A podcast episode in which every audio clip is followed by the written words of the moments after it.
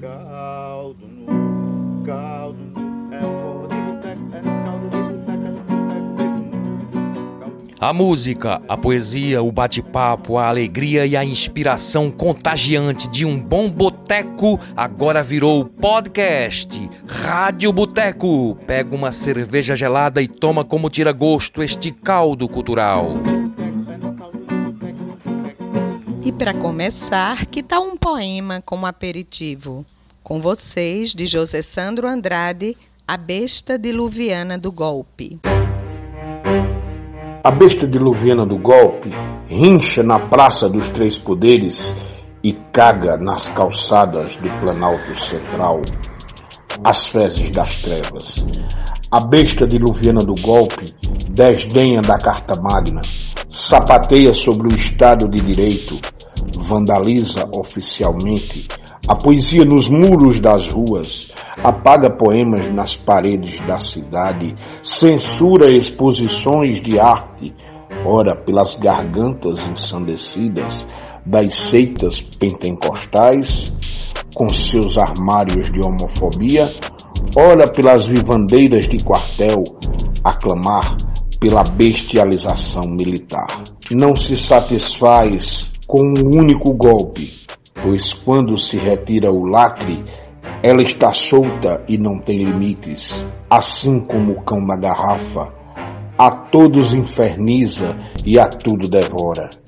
A besta diluviana do golpe não admite a embriaguez de Noé, nem a pedrada certeira de Davi na testa de Golias.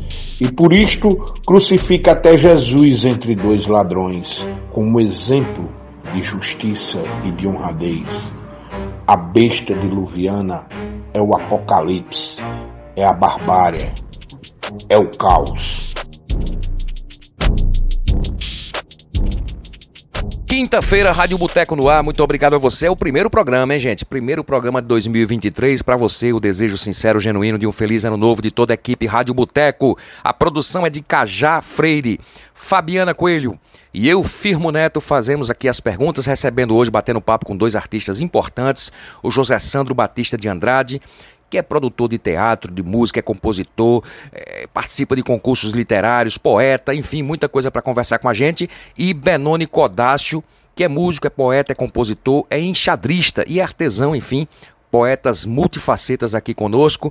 Eu queria começar justamente perguntando para o Benoni essa questão da influência, né? Pelo que eu vi, Benoni, na sua biografia, a primeira influência foi de Augusto dos Anjos. O que é que você tirou, amigo, de Augusto dos Anjos como sua, vamos dizer, sua primeira, seu primeiro livro de poesia como referência e o que vem da influência do Augusto dos Anjos na sua poesia? Augusto dos Anjos é categórico, né, velho? Ele vai nas entranhas, pô. Então, quando eu lia um poema como Eterna Mágoa, né, que diz: O homem por sobre quem caiu a praga da tristeza do mundo, o homem que é triste, para todos os séculos existe e nunca mais o seu pesar se apaga. Não crê em nada, pois nada há que traga consolo à mágoa que só ele assiste. Quer resistir, e quanto mais resiste, mais se lhe aumenta, ele aprofunda a chaga. Sabe que sofre, mas o que não sabe é que essa mágoa infinda assim não cabe na sua vida, é que essa mágoa infinda transpõe a vida do seu corpo inerme, e quando esse homem se transforma transforma em verme é essa mágoa que o acompanha ainda. Então, assim, quando eu lia isso, era como se eu tivesse tirando, arrancando todas essas minhas mágoas e colocando elas para fora, velho. E eu me sentia aliviado. Então, Augusto dos Anjos era isso para mim. Então, foi fonte de inspiração e por isso que eu li o livro dele pelo menos umas cinco vezes, velho. E leio até hoje, né? E recorro às poesias de Augusto dos Anjos. Então, assim, ele foi a abertura da minha vida para a literatura. Né? Porque foi a partir de Augusto dos Anjos que eu também comecei a ler é, contos, né? os contos de Machado de Assis, que são fabulosos. E me inspirei a escrever, não tenho muitos não, mas eu devo ter uns quatro ou cinco contos pelo menos. E o início de tudo foi Augusto dos Anjos, foi isso, né? Muita, muita, muita coisa que eu escrevo tem tem uma pitada de Augusto dos Anjos, eu posso dizer. Olá, Benoni. Olá, José Sandro. É um prazer estar aqui conversando com vocês em mais um bate-papo da Rádio Boteco. E eu sempre gosto de iniciar a nossa conversa com a mesma pergunta, que é o seguinte: como é que tudo começou? Como é que começou o interesse pela arte, pela música, pela poesia? E como é que isso se desenvolveu ao longo da trajetória de vocês? Eu queria começar agradecendo né, o convite. A Fabiana Coelho, a Cajá Freire, a Firmo Neto, que fazem a Rádio Boteco, e dizer que assim que estou lisonjeado né, tá dividindo esse palco né, com o poeta José Sandro, né, esse grande poeta, esse grande camarada aí, mas falar um pouco da minha trajetória na música e dizer que com 15 anos de idade foi quando eu comecei a aprender tocar violão, né? Esse foi o meu contato direto com a música, né? Apesar de que assim, desde que você nasce, você já vem escutando música e vai crescendo escutando música, e a música é algo que faz parte da vida da gente. E aí entra essa história da poesia também, né, que foi a partir do poeta paraibano Augusto dos Anjos que eu despertei o interesse pela literatura, né? Porque eu não tinha costume de ler. E eu lembro de um episódio que aconteceu na minha vida, que foi minha tia ia jogar uns livros fora, né? Um, uns livros de poesia quando eu fui pesquisar lá. E eu assim mesmo não tendo esse aprofundamento na, na leitura eu não achava que era correto jogar aqueles livros fora. E eu guardei todos eles. Peguei todos para mim e comecei a ler. E aí também comecei a arriscar me arriscar a escrever algumas coisas também né? E o violão cada vez que eu ia aprofundando e aprendendo mais um pouco, porque eu, eu sou autodidata, né? Não, nunca estudei numa escola mesmo. O que eu aprendi foi com as pessoas da minha rua que, que, to, já tocava e outras coisas eu desenrolei sozinho, né? E essas duas coisas, né? A poesia e a música tocada no violão, né? o, o, o instrumento, me fez começar a escrever letra de música, né, a fazer composições. Então, assim, foi o início de tudo, né? Eu tinha o quê? 15, 16 anos de idade, por aí. Eu sempre gostei de ler. Gibi, Walt Disney, Maurício de Souza, desde a minha tenra infância. Estudei também em duas escolas, os primários valorizavam muito a leitura, que era a Escola Silvio Araújo e a Escola Professor Jorge Menezes, onde hoje eu trabalho, e também na Escola Olavo Bilac posteriormente. E lá na escola Olavo Bilac, é, eu conheci o pessoal que fazia jornal, acabei me envolvendo também no, no movimento estudantil da época, e daí foi um pulo para eu conheci a biblioteca da escola, na época tinha o nome de Ulisses Lins, que era um poeta, escritor de sertânia, o primeiro, um grande poeta, conhecido como trovador do sertão, como patriarca da literatura sertaneja. E os livros dele de memória falavam de sertânia. E os poemas também eram de coisas da região, coisas de, da nossa terra. Então houve uma identificação muito grande. E eu comecei a, a mergulhar naquele universo e a partir dali né, foi também a minha convivência com o poeta Valdemar Cordeiro, que tinha sido diretor da Escola Olavo fundador, né, que era compositor. Eu tinha um, um tinha feito parte da banda marcial da escola, Olavo Bilac, que era gerida pelo maestro e compositor de renome nacional Francisquinho, que morava na minha rua, né? na ladeira de Francisquinho. E dali outros universos, outras coisas foram chegando, né? É, grupo de teatro, né? Aquela coisa do movimento estudantil. E na, perto da minha casa, aproximadamente no ano de, de 88 para 89, é, Geraldo Canafístula é, se instalou no Hotel Guararapes e, e ele promovia cantorias de viola praticamente todo mês, né, trazendo Ivanildo Vila Nova, Oliveira de Panela, Sebastião Dias, Geraldo Amâncio, é, Rogério de Menezes e outros grandes nomes da, da, da cantoria de viola.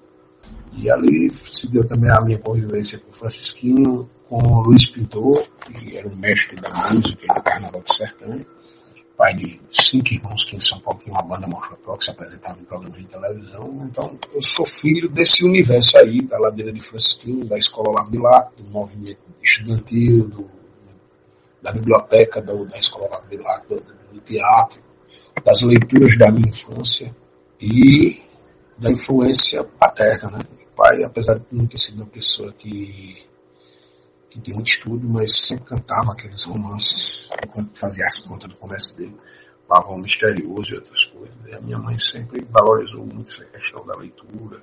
E os meus irmãos em casa, que nossa casa sempre foi povoada de música, com minha mãe com Nelson Gonçalves, meu pai com os cantadores de viola e minhas irmãs com Chico Buarque, Caetano Veloso, Djavan, Nascimento e por aí vai. E aí eu comecei a, a comecei participando do jornal que a gente criou chamado Gazeta de Sertânia. Daí a gente começou, eu comecei a escrever poesia e publicar em jornais da, da, da cidade, né? Depois, mais tarde, o jornal de poesia Cabeça de Rato. E daí a gente deslanchou, né? Fazer poesia, participar de recitais, de jornais, publicar em jornais e se entrosar com o mundo artístico, literário. José Sandro, qual a distância entre ter o trabalho pronto quando o artista diz lá, bom, terminei esse trabalho, essa música, no seu caso, esse livro, esse cordel, e agora quero publicar. Como é que começa essa batalha, amigo? Qual é a distância, com sua experiência, qual é a distância entre a conclusão do trabalho e a produção, gravação ou, enfim, a publicação daquela obra? Poderíamos até dizer que um calvário tão grande ou tão intenso quanto o processo de criação. Porque a gente, para criar uma labuta grande, mas para vencer o gargalo e fazer o trabalho chegar a estar produzido, né? seja como livro, seja como vídeo, como áudio, ou seja, da forma que for, né? o, ir para um palco, é, é um processo que que nem sempre é solitário, geralmente é coletivo, né? e a gente enfrenta não só gargalos, mas muitas barreiras.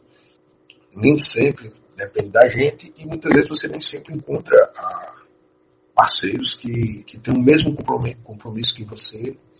Na maioria das vezes eu tenho tido, tenho tido é, encontrado parceiros generosos, gentis, e mesmo assim é um parto demorado e difícil, porque antes de chegar na mão do leitor, do ouvinte, do espectador, tem um outro processo que a gente não, não foi contemplado ainda nessa, nessa pergunta, que é a distribuição.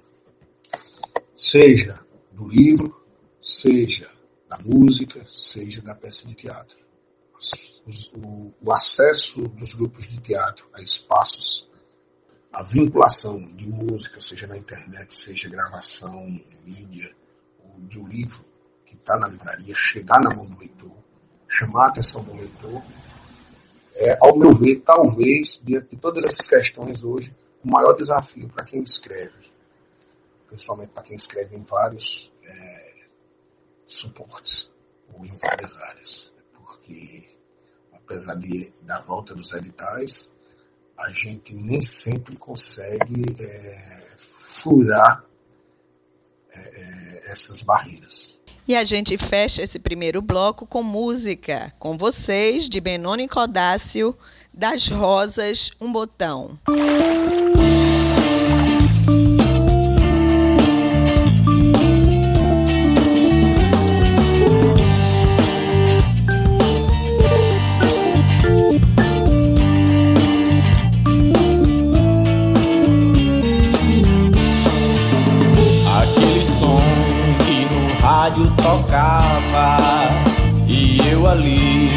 sozinho a escutar.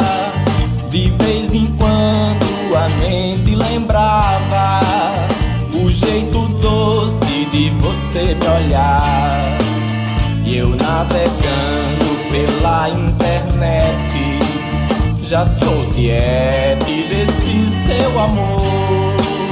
Fiquei ali mastigando chiclete e ouvindo som que no rádio tocou.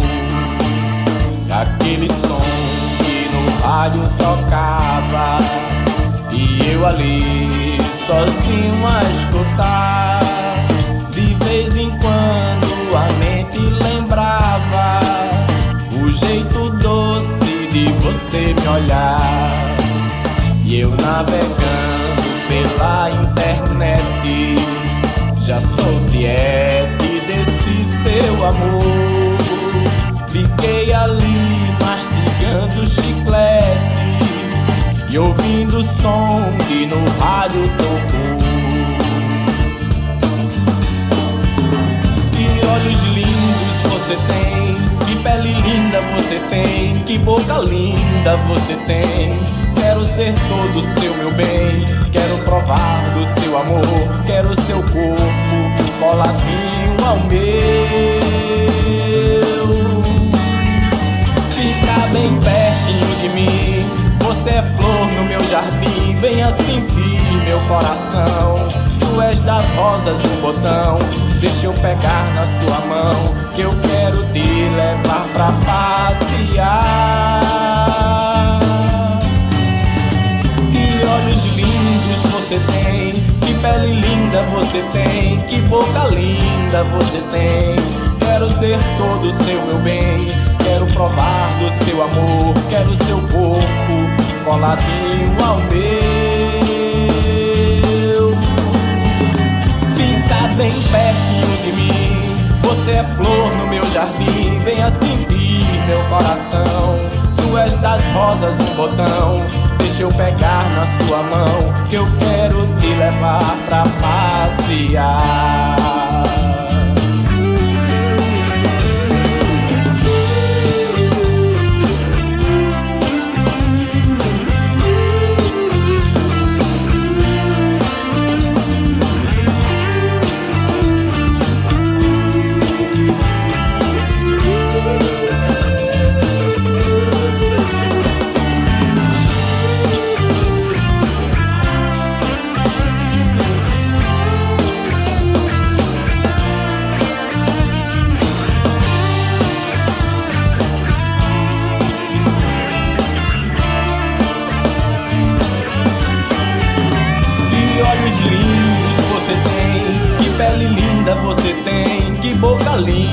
Você tem. Quero ser todo seu, meu bem. Quero provar do seu amor. Quero seu corpo coladinho ao meu. Fica bem pertinho de mim. Você é flor no meu jardim. Venha sentir meu coração. Tu és das rosas um botão. Deixa eu pegar na sua mão. Que eu quero te levar pra passear. Olhos lindos você tem, que pele linda você tem, que boca linda você tem. Quero ser todo seu, meu bem. Quero provar do seu amor. Quero seu corpo coladinho ao meu. Fica bem pertinho de mim. Você é flor no meu jardim. Venha sentir meu coração. Tu és das rosas um botão. Deixa eu pegar na sua mão. Que eu quero te levar pra passear.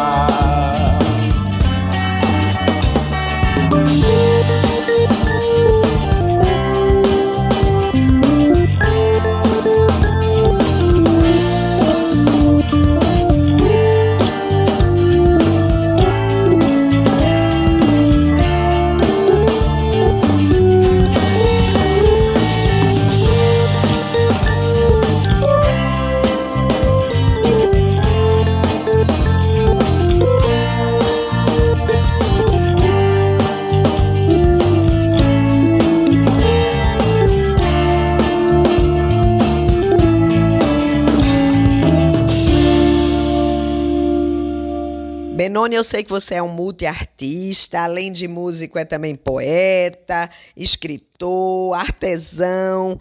Mas o que eu queria que você falasse agora é sobre esse roteiro de filme que você começou a escrever na pandemia e que está aí na perspectiva de concluir. Então, Fabi, essa ideia né, do filme, de escrever um roteiro de filme, veio de um insight que eu tive quando eu estava em casa e do nada vem essas coisas e a gente tem que botar no papel, né?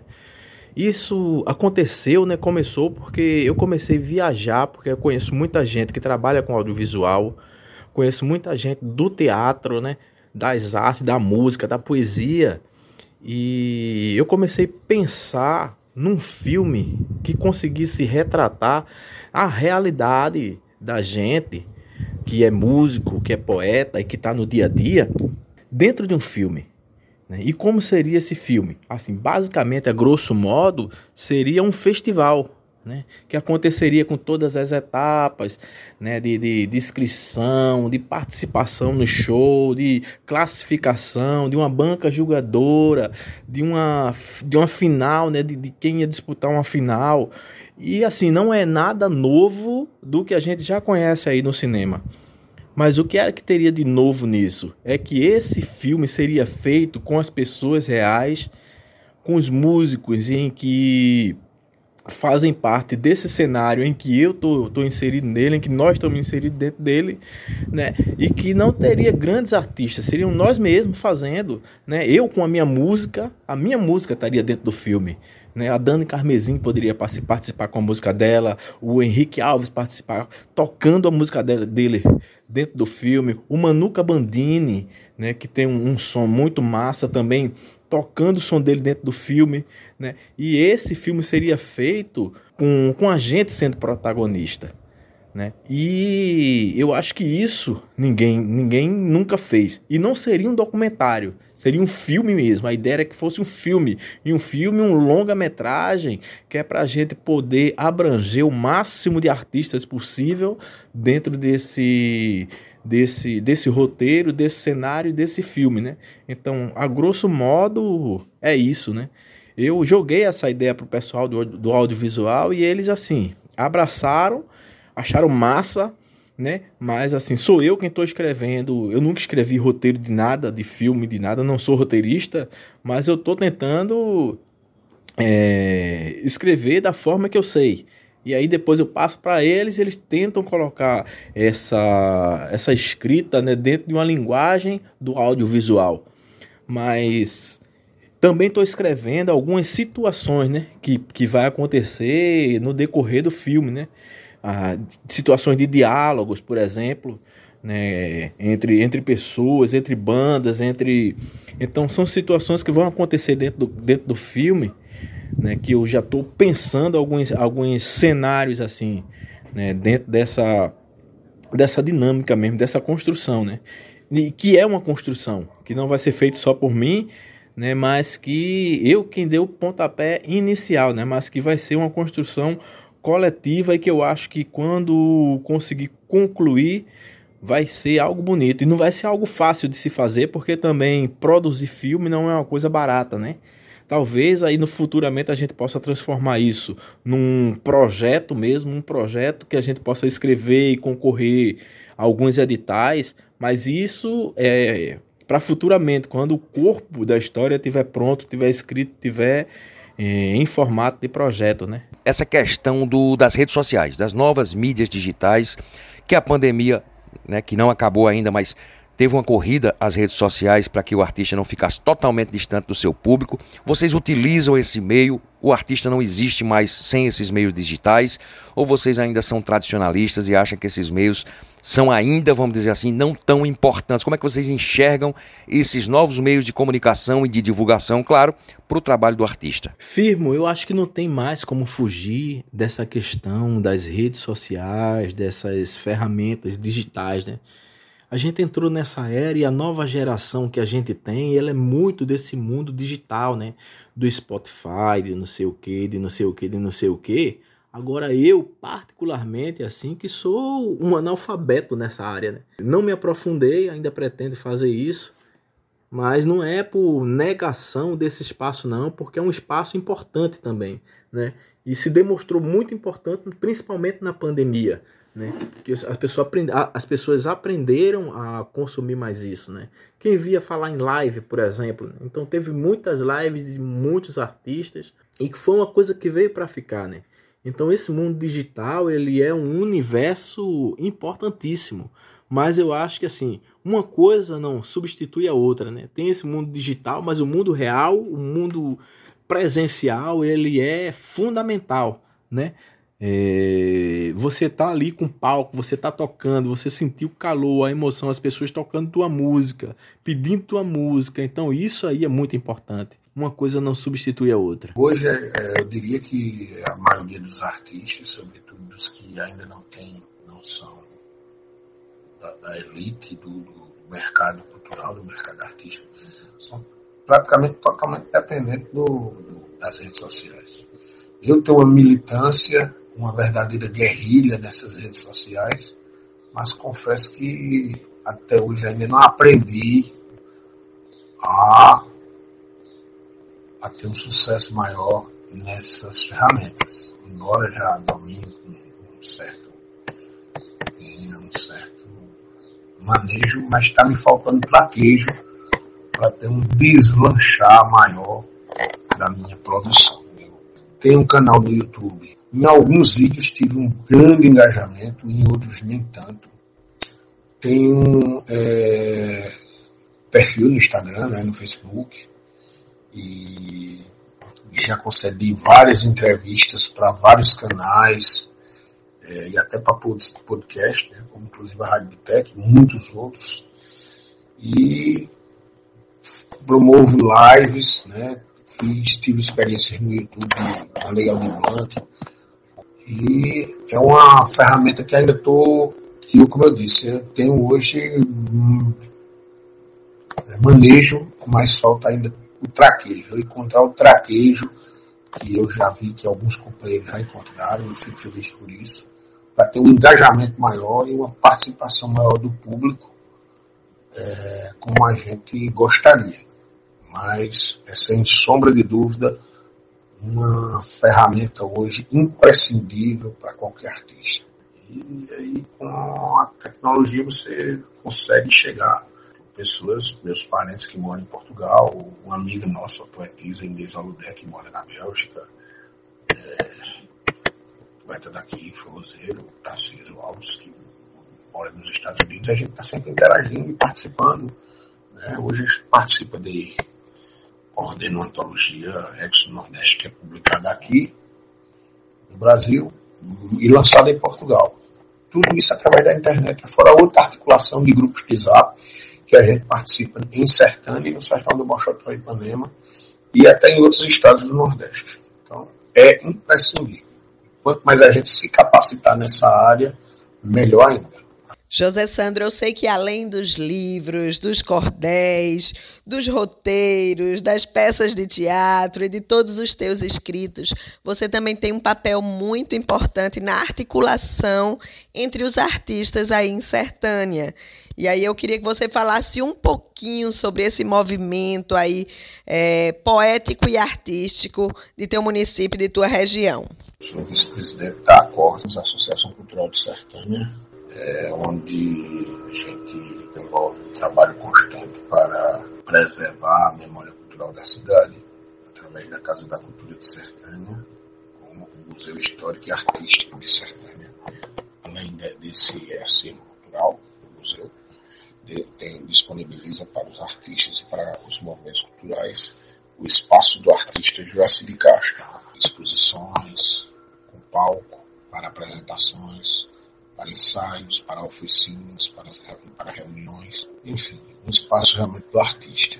A Acordes também realiza o Cantares da Terra, que é um evento mensal, é realizado todo primeiro sábado de cada mês, onde a gente tem a feira de artesanato, tem o bazar cultural e também teatro, recital de poesia e shows musicais. Eu faço parte das SAPECAS, que é a Sociedade dos Poetas, Escritores, Compositores e Artistas de Sertânia, congrega a Casa dos Poetas, que é um espaço voltado para a poesia e para a música de Sertânia, com acervos.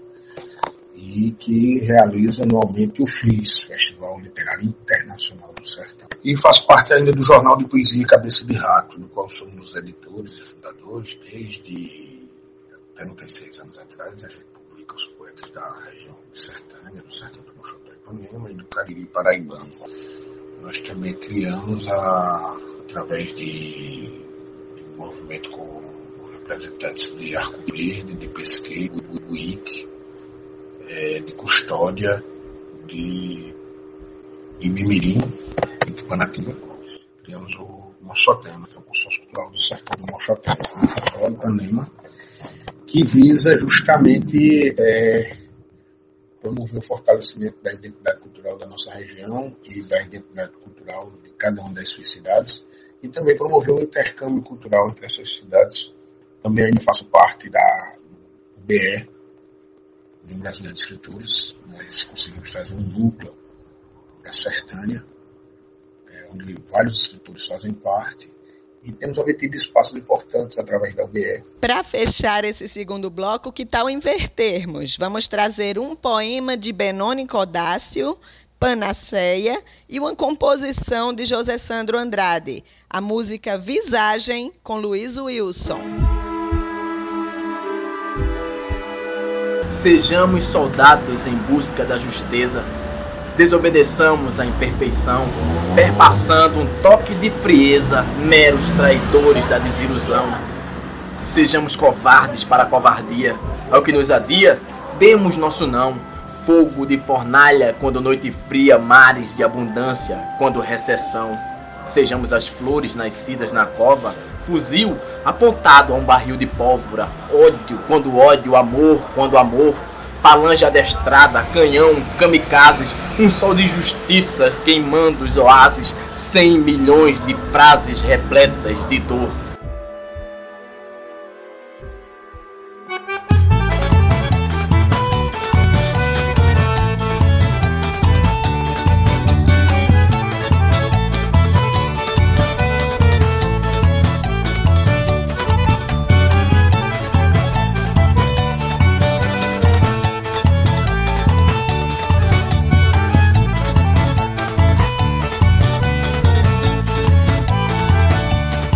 Bacamarte atira na noite de São João. Forró na madrugada, pipoca em foguetão. E eu triste sozinho no meio da multidão.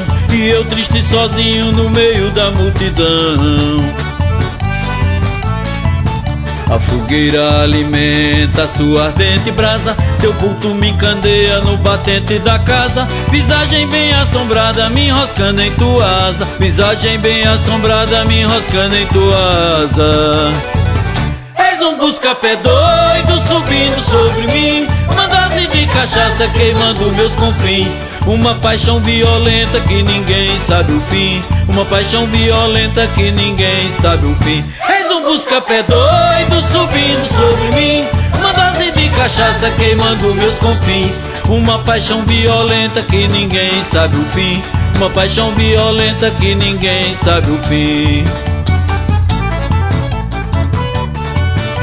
Poeta José Sandro Andrade, lá de Sertânia, um abraço.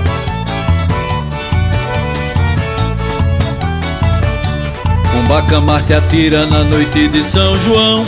Forró na madrugada, pipoca e foguetão E eu triste sozinho no meio da multidão. E eu triste sozinho no meio da multidão. A fogueira alimenta sua ardente brasa. Teu vulto me encandeia no batente da casa. Visagem bem assombrada me enroscando em tua asa. Visagem bem assombrada me enroscando em tua asa. És um busca-pé doido subindo sobre mim dose de cachaça queimando meus confins. Uma paixão violenta que ninguém sabe o fim. Uma paixão violenta que ninguém sabe o fim. És um busca-pé doido subindo sobre mim. Uma dose de cachaça queimando meus confins. Uma paixão violenta que ninguém sabe o fim. Uma paixão violenta que ninguém sabe o fim. É forró, é São João, é alegria.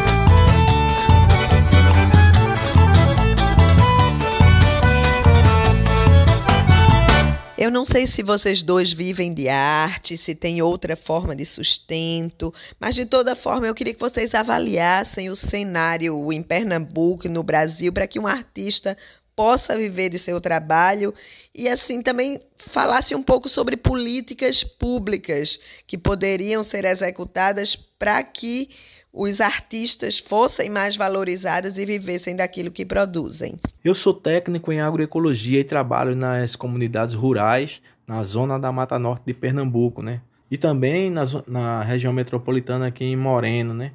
Mas assim, falando de viver de arte no Brasil é difícil, né, velho? Acreditar no trabalho que você faz, porque assim eu acredito muito naquilo que eu escrevo. Eu sei o que eu tenho lido, eu sei as coisas que eu escrevo, eu consigo comparar aquilo que eu escrevo com as grandes músicas que tem aí da, da MPB, né?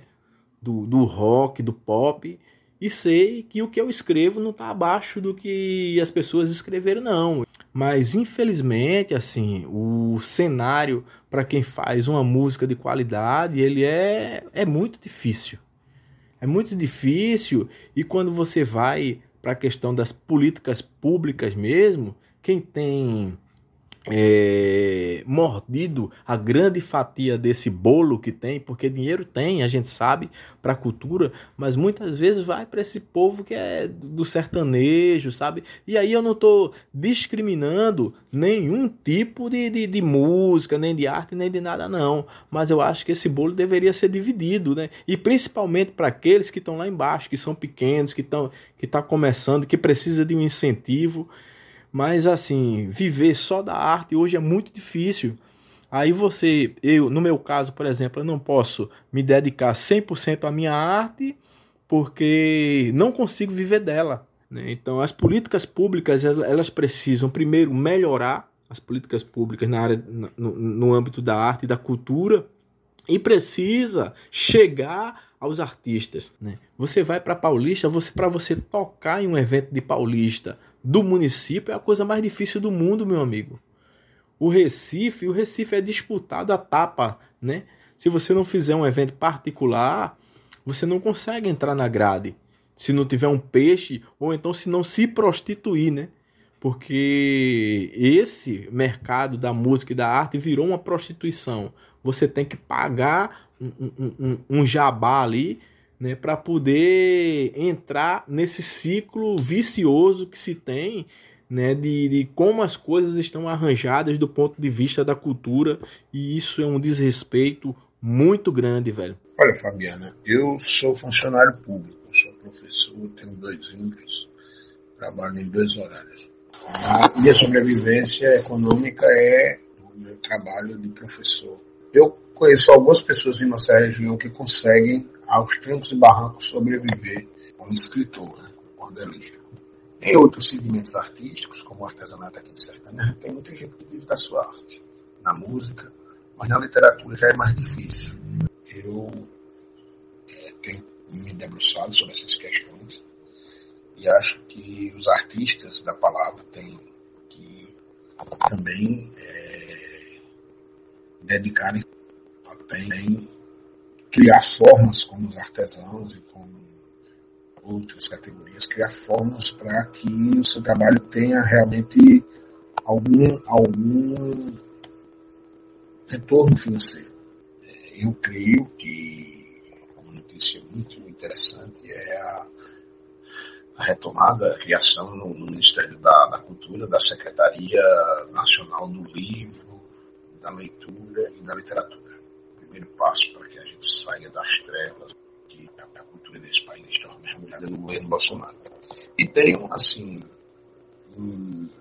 estudado a questão, tenho algumas propostas, algumas sugestões é, para que o poder público e a iniciativa privada é, comecem a investir uma expansão dessa cadeia produtiva para gerar emprego, para gerar renda para as pessoas, né? principalmente com o segmento privado. A gente acredita fortemente que os artistas podem, além dos artistas da palavra, além de escritores, poetas, podem é, serem criativos na formulação de produtos, além do, do, do livro, né? para fazer escoar sua arte e ter um retorno financeiro E existem muitas formas para isso. Eu vou citar alguns que as empresas podem adotar, levando livros para os, os consultórios, é, para as galerias de lojas, para restaurantes, bares. Você tornar o livro não uma joia, como muitos acham, mas o livro é um, um parceiro das pessoas no dia a dia, que faça parte da rotina das pessoas. Nos hotéis, nos restaurantes, nos supermercados, é, nos táxis, né? é, nos ônibus. Né? E também que os artistas possam produzir é, objetos artísticos em torno de seus livros, de modo que possam chamar a atenção das pessoas. Mas não só isso.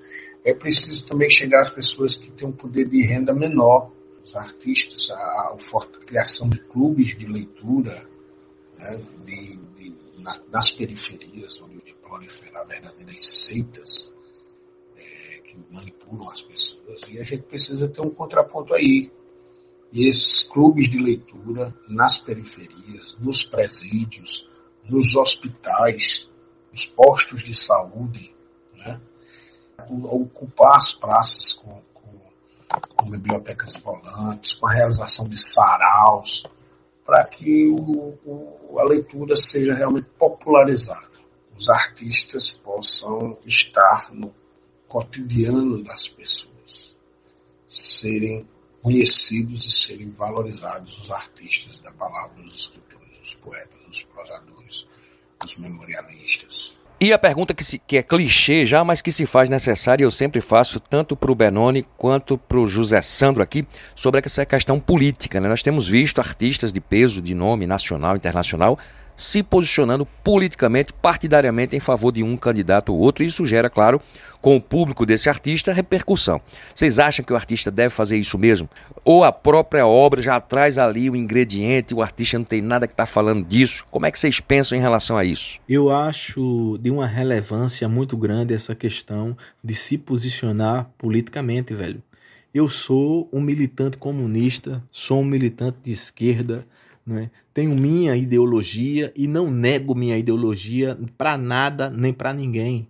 A gente teve um governo agora que não tinha vergonha nenhuma de falar de fascismo, de defender ditadura militar, de elogiar torturador. E eu, o quanto artista, que estou pregando um outro modelo de sociedade que seja igualitário, em que, tem, que tenha igualdade de oportunidade, que tenha investimento maciço, pesado em educação e que seja uma educação libertadora, em saúde, em moradia, né? É, que vai na contramão do que esse governo está falando, não tenho que ter vergonha daquilo que eu acredito, não, pô. A minha arte, a minha música, a minha poesia, ela tá gritando, né? Tá gritando sobre essas coisas. Então, como é que eu vou ter vergonha de falar? Às vezes a pessoa diz: "Ah, mas você não pode se posicionar politicamente porque tem pessoas que vai deixar de seguir você, vai deixar de gostar, vai deixar dane-se, velho. Eu tô fazendo arte para quem curte a minha arte. Não tô fazendo arte como, como diria Chico César, né, pra ninar ninguém. Eu faço aquilo que eu acredito, velho. Se você acredita naquilo que eu também acredito, então estamos juntos, velho.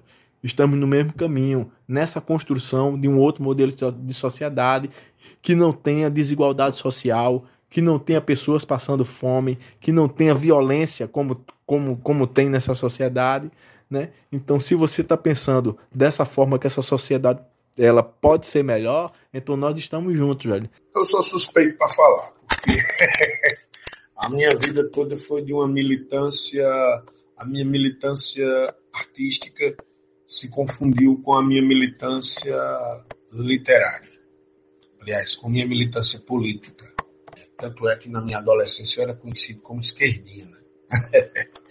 e é, recentemente eu estou lançando agora o meu mais novo livro, A Roda do Escárnio. Né?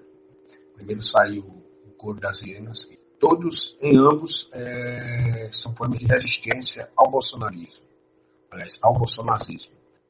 Há quem defenda que a obra fale por si só, e há quem é, procura ter um engajamento maior além do que escreve. Eu prefiro, é, por uma questão, uma opção pessoal, é, essa, essa segunda alternativa. Porque acredito que até respirar é um ato político. Né?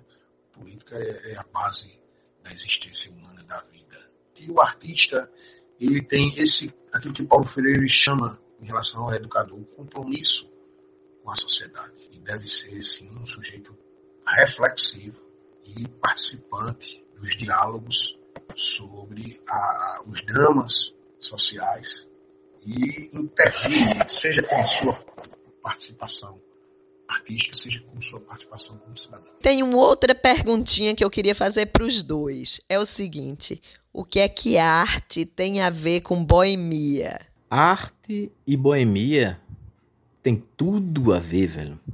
Porque assim, é nas noites em que a gente consegue demonstrar o nosso trabalho. Né?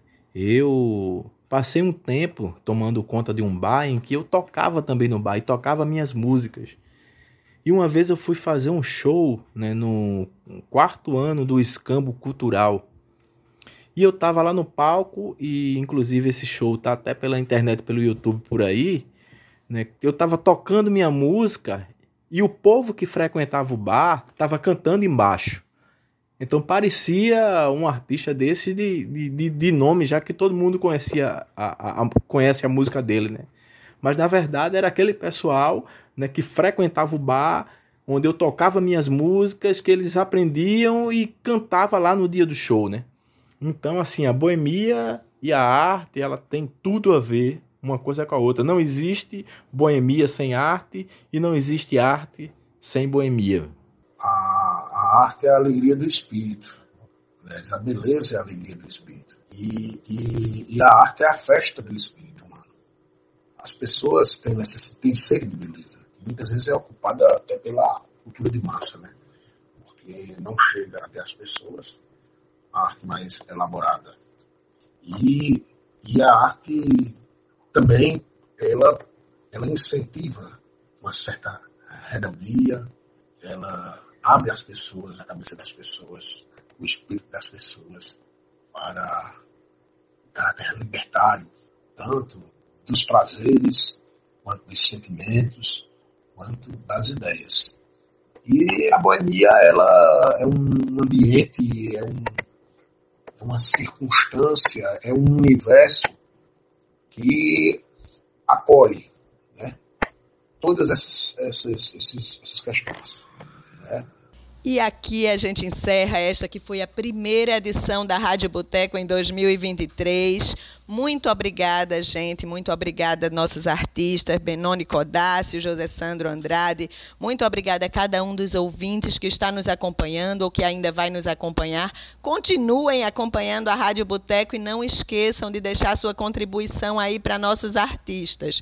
Na capa do podcast tem os dados bancários de cada um. E vamos encerrar com a música Ingrata, de Benoni Codácio, e o poema de José Sandro Andrade, Necropolítica.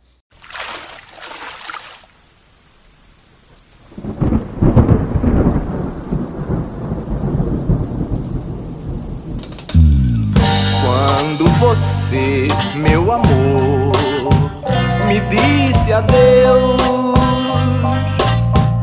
eu fiquei chorando, pedindo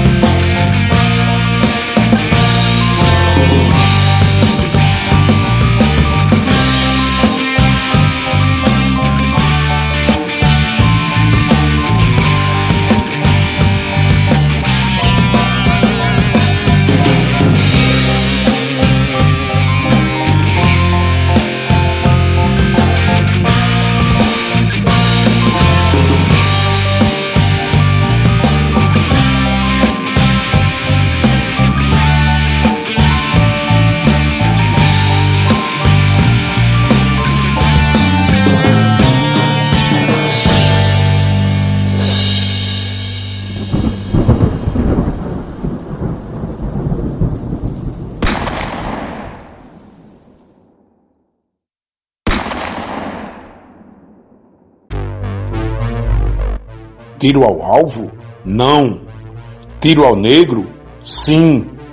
Porque bala perdida só se acha assim. 80 tiros no músico professor, um tiro em Ágata, Vitória, Salles, Félix, menina pobre, preta e periférica. A política de contenção de gastos, o combate ao desperdício, o corte nos investimentos. É preciso poupar munição, economia de guerra, necropolítica. O ódio ao favelado, a institucionalização da execução policial, o preconceito contra a Paraíba, o extermínio social. A favela, a senzala urbana, a polícia que como milícia vacilante que diz prendo e mato, ora é volante, ora é capitão do mato. Aqui e acolá compra e vende a traficante, faz da viatura o navio negreiro moderno, que serve ao negro pobre de transporte para o inferno. Na necropolítica, o que importa é atirar, é bater, é matar. Em escola de crianças e adolescentes, pouco importa se vão morrer inocentes. Toda guerra morre inocentes. Não foi assim que ele disse? E haja derramamento de sangue de favelado e policial. Tudo ser humano, cidadão, porque sempre para toda ação sempre tem uma reação. E o Rio de Janeiro cada vez mais feio, de Bolsonaro ao Wintzel, ainda diz que a culpa é do usuário e brada, show maconheiro. Igualmente o coronel e a polícia volante matavam, saqueavam e culpavam o cangaceiro. Para desviar o foco da milícia e do pistoleiro, alimentados pelos barões da droga do Palácio Real, do avião presidencial, dos parlamentos e da Zona Sul, onde tudo se resolve na hipocrisia com uma caneta Bic azul. Na necropolítica do governo da morte que faz negócios com a vida do cidadão, tanto na venda de armas como atacando o SUS para sua privatização ou acabando a previdência em favor de fundo de pensão, não há prevenção, inteligência nem educação, pois tudo aquilo que rima consciência e com razão abala a missão de vender morte e o lucro com caixão.